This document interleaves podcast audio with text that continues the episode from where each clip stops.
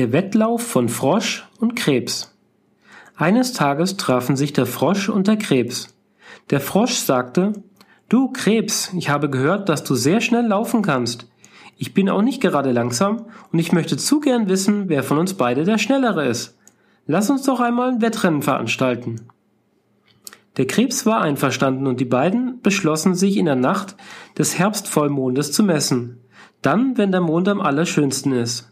Sie trafen sich zum abgesprochenen Zeitpunkt am Strand, und der silberne Vollmond leuchtete hell in der stillen Nacht. Der Frosch sprach Also, mein lieber Freund, nimm mich nun auf deinen Rücken und lauf so schnell du kannst. Der gefällige Krebs lief den Frosch aufsteigen und rannte los, schnell wie der Wind. Der Frosch freute sich sehr, die Luft sauste in seinen Ohren, und er schrie begeistert Was bist du doch geschwind, kaum zu glauben, dass jemand so schnell rennen kann. Nun war der Frosch an der Reihe, den Krebs Huckepack zu nehmen. Er hatte sich etwas ausgedacht, der schlaue Frosch. Höre, lieber Krebs, steig mir auf die Hüfte. Halte dich dort gut fest und schaue stets nach oben in den Mond. Vergiss das auf keinen Fall. Wenn du mit deinen großen Glotzaugen nach unten gucken solltest, erschrecke ich darüber, den Atem stockt mir und ich bleibe urplötzlich stehen. Dann fällst du hinunter und bist mausetot.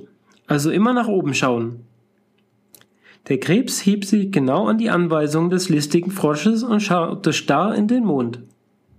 Die Wolken zogen fließend an dem Gestirn vorbei, und der Krebs war überzeugt, dass der Frosch mit ungeheurer Geschwindigkeit renne. Fast wollte ihm schwindlig werden. Ja, lieber Frosch, du bist wirklich ein ganz unvergleichlicher Läufer, sagte er voller Leib und von seinem Sitz auf der Hüfte her. Siehst du, Krebs, ich bin der Schnellere von uns beiden. Nun steige aber runter, ich bin müde geworden. Der Krebs ließ sich sachte auf den Boden nieder, und als er sich umblickte, merkte er, dass er genau am gleichen Ort wie vorher war. Der Frosch hatte ihn angeführt.